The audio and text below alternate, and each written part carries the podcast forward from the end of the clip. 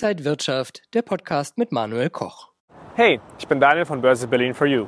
Nachdem wir definiert haben, was eine Inflation ist und wie es zu ihr überhaupt kommt, widmen wir uns heute der Rolle der EZB dabei. Wisst ihr, warum die lockere Geldpolitik der EZB erst jetzt zur Inflation geführt hat? Ähm, gehört ja.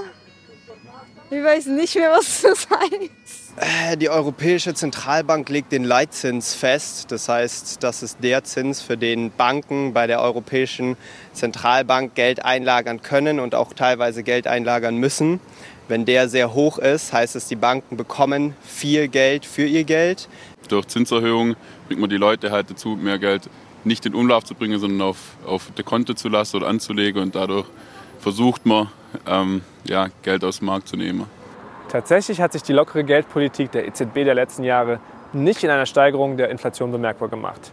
Die EZB hat die Geldmenge erhöht, um so die Nachfrage nach Waren und Dienstleistungen anzukurbeln. Allerdings führte das viele Geld zunächst nicht zu einer erhöhten Nachfrage. Anders als erwartet stieg die Nachfrage nach Krediten nicht und auch die Nachfrage nach Konsumgütern nahm nicht wie erwartet zu. Steigende Preise verzeichnete man lediglich bei Immobilien und Aktien. Die Menschen legten ihr Geld lieber langfristig an, als zu konsumieren. Es drohte folgendes Szenario. Die Unternehmen produzieren mehr, als sie verkaufen können. In so einer Situation stagnieren oder fallen die Preise sogar.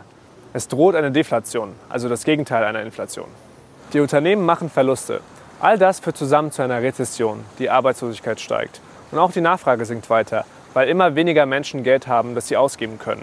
Ein Teufelskreis. Um das zu verhindern, erhöhte die EZB die Geldmenge weiter. Dann kam Corona und mit der Pandemie kam es zu ersten Lieferengpässen. Die Geschäfte waren aber ohnehin geschlossen. Die Wirtschaft kam aufgrund der Maßnahmen fast zum Erliegen.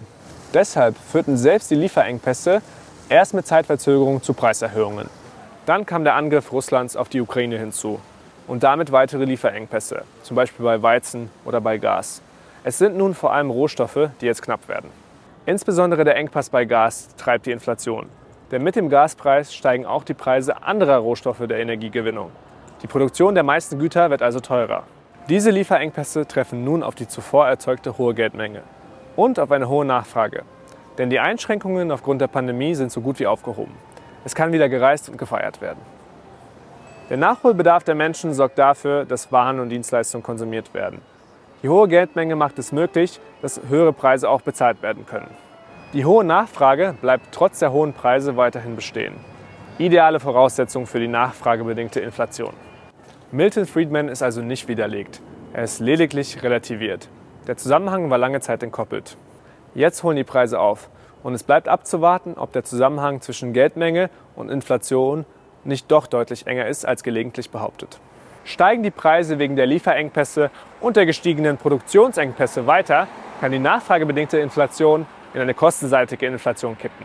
Habt ihr noch Fragen? Dann schreibt mir gerne in die Kommentare. Wie die EZB nun das ganze Geld wieder einfangen kann, um die Inflation einzudämmen, schauen wir uns in der letzten Folge zum Thema Inflation an. Bis dann. Ciao, ciao.